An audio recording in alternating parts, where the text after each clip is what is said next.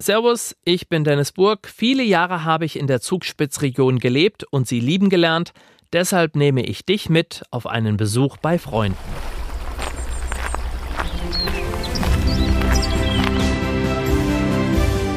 Heimat ist für mich daheim. Da sind meine Wurzeln. Da wohnen meine Freunde, meine Familie, da gehöre ich halt hin. Die Almen und vor allem auch diese Bergwiesen mit den Heustadeln, das Brauchtum, Tradition. Wo ich mich einbringen mag, das Umfeld, wo ich mich geborgen fühle. Woanders ist auch schön, aber bei uns ist es schon besonders schön. Spitzenratsch, Spitzenunterhaltung, Spitzenmomente. Zugspitzregion, der Podcast. Tourismus, Natur, Gesundheit und Heimat. Das ist die Zugspitzregion. Und du bist mit deinem Podcast mittendrin. Entdecke deine Spitzenregion.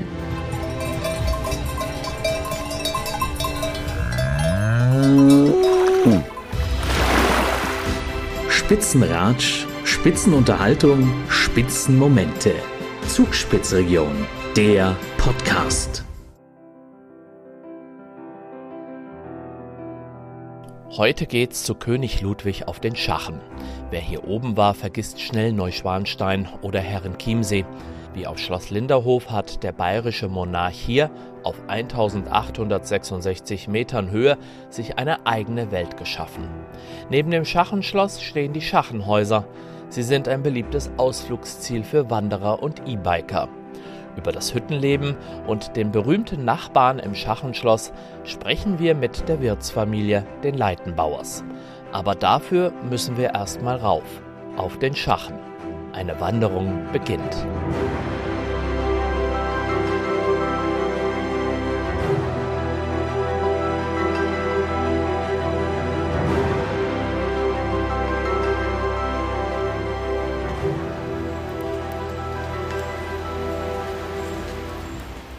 Allein das Elmauer Tal ist schon eine Reise wert. Dorthin gelange ich ab Gleis über die Mautstraße. Vorbei am Hotel Kranzbach steht es nun vor mir, Schloss Elmau. Hier treffen sich die Reichen und Schönen. 2015 war es der Schauplatz für den G7-Gipfel mit Merkel, Obama und Co. Hinter der Hotelanlage ist ein groß angelegter Wanderparkplatz hier schnüre ich meine Schuhe fest und beginne meine Wanderung über den Königsweg. Zunächst geht es immer entlang des Elmauer Baches.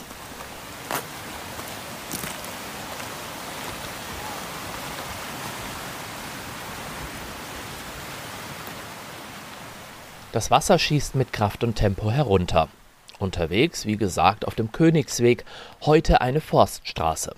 Nach Fertigstellung des Schachenschlosses 1870 ließ sich König Ludwig II. von Bayern mit einer Kutsche hier entlang zum Schloss fahren. Neben Wanderern wird der Königsweg vor allem von Fahrradfahrern benutzt. Es geht immer bergauf, manchmal steiler, manchmal angenehmer. Machbar ist der Anstieg auf jeden Fall. Auf der Hälfte der Strecke liegt die Wettersteinalm, 1464 Meter hoch gelegen, hinter ihr die Wettersteinwände. 1396 erstmals erwähnt, wird der Gastraum in der Hütte noch mit einer offenen Feuerstelle beheizt. Für zweieinhalb Monate im Sommer haben hier auf den Wiesen 100 Jungrinder ihr Zuhause. Für Besucher gibt es statt Gras und Wasser Brotzeiten, Kuchen, Suppen oder Getränke. Ich nehme mir die Wettersteinalm aber für den Abstieg vor, denn jetzt geht es in Serpentinen des schmaler beginnenden Königswies weiter nach oben. Die letzte halbe Stunde komme ich leicht ansteigend meinem Ziel immer näher. Dabei beeindruckt die Aussicht auf Garmisch-Partenkirchen, das Garmisch Classic Skigebiet und natürlich auch die Alpspitze. Unterhalb des Schlosses wurde 1900 vom Botanischen Garten München eine Außenstelle angelegt, der Alpengarten enthält über 1000 Gebirgspflanzen aus allen Gebirgen der Welt, von den Alpen bis zum Himalaya. Neben dem Schachenschloss stehen die Schachenhäuser. Hier haben die Bediensteten dafür gesorgt, dass es dem Monarchen gut geht. Heute sorgt die Familie Leitenbauer dafür, dass es den Gästen gut geht. Und Vater Andreas bringt es auf den Punkt. Es ist halt ein, ein besonderes Leben, sage ich jetzt einmal. Am schönsten Platz der Welt zu arbeiten. Und das wird nicht nur bei der Aussicht deutlich, sondern auch, wenn man das Schachenhaus betritt. Hier wirkt alles so gemütlich und zugleich natürlich. Bei uns sind sie eigentlich schon stolz, dass sie in einer Hütte drin sitzen, wo der König Ludwig gebaut hat und die bis zum heutigen Tag in den Grundzügen noch das gleiche ist. Selbst die, die, die, die alte Wirtsstube, wo das Gesinde gekocht hat für den Ludwig, ist heute noch Originalzustand. Wir haben die Vertäfelung, die Bänke, das ist alles so alt wie die Hütte und das muss man sagen, also das ist einzigartig. Und das ist auch schön, dass der Freistaat Bayern das quasi erhält und nicht versucht mit jeglicher Neuerung und neuer Technik und weiß Gott was ähm, äh, nachzurüsten.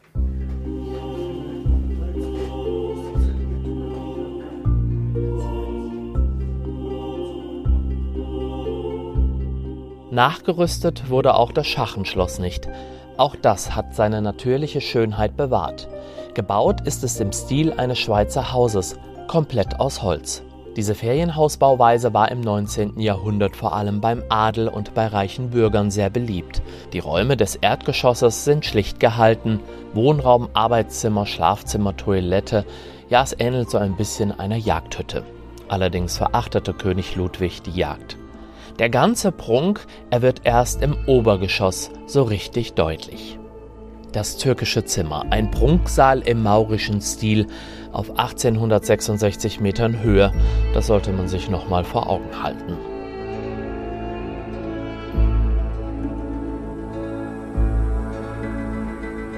König Ludwig ließ den Saal nach dem Vorbild türkischer Paläste gestalten, ein plätschernder Springbrunnen, edle Teppiche auf dem Boden, Pfauenfedern, Vasen. Farbige Mosaik-Fenstergläser verbreiten, egal zu welcher Tageszeit, eine Atmosphäre von Tausend und einer Nacht.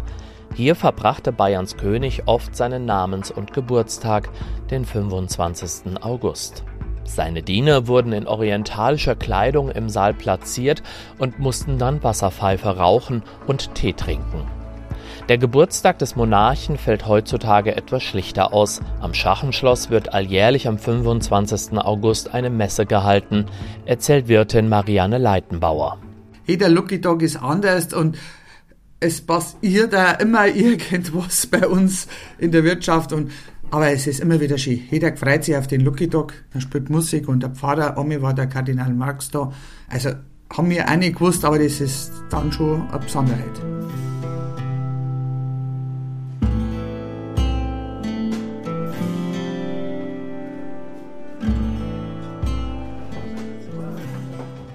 Neben König Ludwig ist mittlerweile auch Schildi der Star vom Schachenschloss bzw. der Schachenhäuser.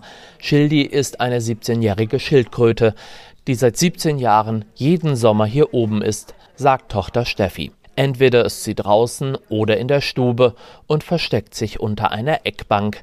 Einen Sensor habe das Reptil nicht. Na, weil die ja draußen aus dem Gehege und weiter Treppen steigen kann sie ja nicht. sie ist nur, wenn dann da. Aber mir ist sie tatsächlich schon dreimal abhanden gekommen. Und dann habe ich mit Kindern, wo da herum waren, die haben mir alle geholfen zum Suchen und dann haben wir Schildi wieder gefunden. und sich wieder dem Alltag gewidmet. Und der sieht auf dem Schachenhaus jeden Sommer relativ gleich aus. Morgens um sechs beginne der Tag, erklärt Andreas Leitenbauer. Dann warte auf ihn und seine Familie ein echtes Pensum. Richtest das Frühstück her für die Gäste bis um sieben. Um sieben ist Einlass für die Gäste dann zum Frühstücken.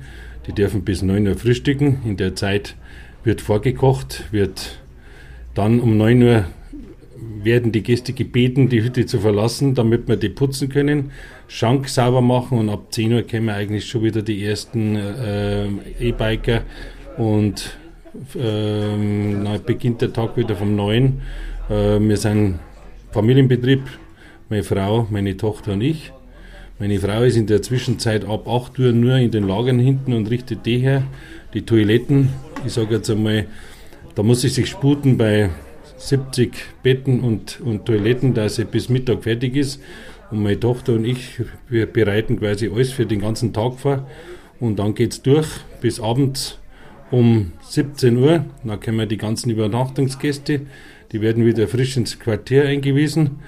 Äh, ab 19 Uhr bis oder bis 19 Uhr sollten sie dann das Abendessen eingenommen haben. Und dann gehst du um 12 Uhr oder um 11 Uhr einmal ins Bett und am nächsten Tag um 6 Uhr läutet der Wecker. Leitenbauers achten darauf, dass sie Sachen, die sie ihren Gästen anbieten, möglichst selbst herstellen. Wir haben unsere eigenen Lämmer, wir haben auch unser eigenes Suppenfleisch, wir haben ein Rind, was wir abstechen, wir machen unsere ganze Suppe selbst und haben auch unsere Pfefferbeißer, also wir verwursten auch einiges und verkaufen das um. Also das ist, mir auch Leute recht gern, kommt recht gut an, muss ich sagen, schmeckt aber auch gut, ist schon wirklich eine gute Sache. Vor allem Einheimische aus der Region kommen gerne hier hoch auf den Schachen. Sie lieben die Natürlichkeit. Leitenbauer stellt aber auch fest, seitdem seine Familie die Hütte Mitte der 2000er Jahre übernommen hat, habe sich viel verändert. Dass der Hüttenbesucher nicht weiß eigentlich, dass er auf einer Berghütte ist. Dass das Wasser ein Kraftakt ist, damit man überhaupt Wasser hat. Dass kein WLAN normalerweise vorhanden ist, dass es nicht immer Duschen gibt auf jeder Hütte, dass es nicht immer warm Wasser gibt und so weiter. Also die Kultur hat sich brutal geändert, dass quasi die Gäste bei uns glauben, sie seien auf Schloss Elmau. Und dann sei da ja noch die Sache mit den Steckdosen. Steckdosen sind natürlich ein Wahnsinn. Ich sage wenn einer zu mir sagt, um Gottes Willen, mein Handy ist leer, was, was, was, was, was muss ich tun? Sage ich, du musst sterben. Bei dein Handy ist jetzt aus, du kannst sterben. Beruhigt sterben. Also die suchen händeringend alle nach Steckdosen. Jetzt natürlich mit den E-Biker noch, wobei das gar nicht so schlimm geworden ist, muss ich sagen, weil die Akkus sehr gute Leistung haben. Ähm, und es geht von uns nur noch bergab bis wieder zum Wanderparkplatz. Also ist das kein Thema nicht. Aber das Handy, wenn leer ist, das ist, gibt nichts Schlimmeres. Also das ist das Schlimmste, was einem Menschen passieren kann. Eine Steckdose braucht Renate aus Pinneberg nicht. Die Norddeutsche ist an diesem Tag das erste Mal auf einer Hütte und zum ersten Mal in den Bergen. Das kann gar nicht schöner werden. Ich kann mir nicht vorstellen, dass es da noch eine Steigerung gibt. So ein größeres Erlebnis kann ich gar nicht mehr haben. Theoretisch könnte sie noch weiter hoch auf die Meilerhütte, denn die liegt auf 2270 Metern Höhe. Also heute nicht mehr, aber äh, da oben muss ich nun auch nicht rauf. Also hier unten gefällt es mir besser mit den ganzen Pflanzen und mit den Blumen und mit der Fauna, das ist einfach sensationell. Renate bleibt über Nacht. Morgen geht es, wie bei mir, wieder bergab. Für die Norddeutsche stehen aber noch zwei spannende Wochen in der Zugspitzregion auf dem Programm. Unter anderem will die Frau, die langsam auf die 80 zugeht, noch Tandem Paragliden. Leitenbauers bleiben dagegen den ganzen Sommer hier oben. Wenn sie wieder unten ist, erklärt Marianne Leitenbauer, werde sie aber nicht als erstes den Friseur aufsuchen. Nein, ich habe Gott sei Dank eine Friseurin, die kommt mit dem Radl immer auf. da bin ich gut bestückt mit ihr. Also die macht das gern bei uns drum. Friseur brauche ich nicht, aber das Erste, was machen wir? Wir gehen erstmal essen. Wir gehen alle miteinander essen. Das machen wir. Da lade ich alle, die noch gearbeitet haben, gehen wir zum Essen. Das ist eigentlich das, was wir als erstes machen und dann backeln wir aus. Dann alles verrahmen, was wir von oben mit runternehmen und dann bin ich eigentlich mal froh, dass ich herum bin und keinen Sieg und nichts aufstehen muss und kein irgendwas beantworten muss. Aber nach einem Monat? Es ist nicht einmal ein Monat. Das du bist, du magst zwar noch nichts hören vom Schachen, aber so im Frühjahr, dann magst du wieder auf. Also da fühlst du dich ein bisschen seltsam. Und bei Ehemann Andreas dauert es nicht mehr lange, bis es wieder kribbelt. Ab Februar fangen wir normal mit den Buchungen an, dass wir die entgegennehmen. Und da kribbelt es eigentlich immer im Frühjahr. Im Herbst bist du froh, dass es vorbei ist und im Frühjahr kribbelt es. Die Tagesgäste sind wieder unten. Hier oben sind jetzt nur noch die, die auch über Nacht bleiben. Zeit fürs Abendessen. Auf mich wartet eine leckere Suppe. Und da der Wandertag lang war, gibt's danach noch einen leckeren Brotzeitteller. Und irgendwie gehört an diesem Abend auch ein Schnaps dazu. Es könnten auch zwei gewesen sein. Ich blicke auf einen wunderbaren Wandertag zurück und schaue durch das Fenster des Schachenhauses auf das Schachenschloss und sage mir, Ludwig, tolle Idee mit dem Schloss hier oben. Es ist etwas ganz Besonderes. Oder um es mit Steffi Leitenbauers Worten zu sagen, Sie, es hat nicht jeder. Das ist das Einfachste.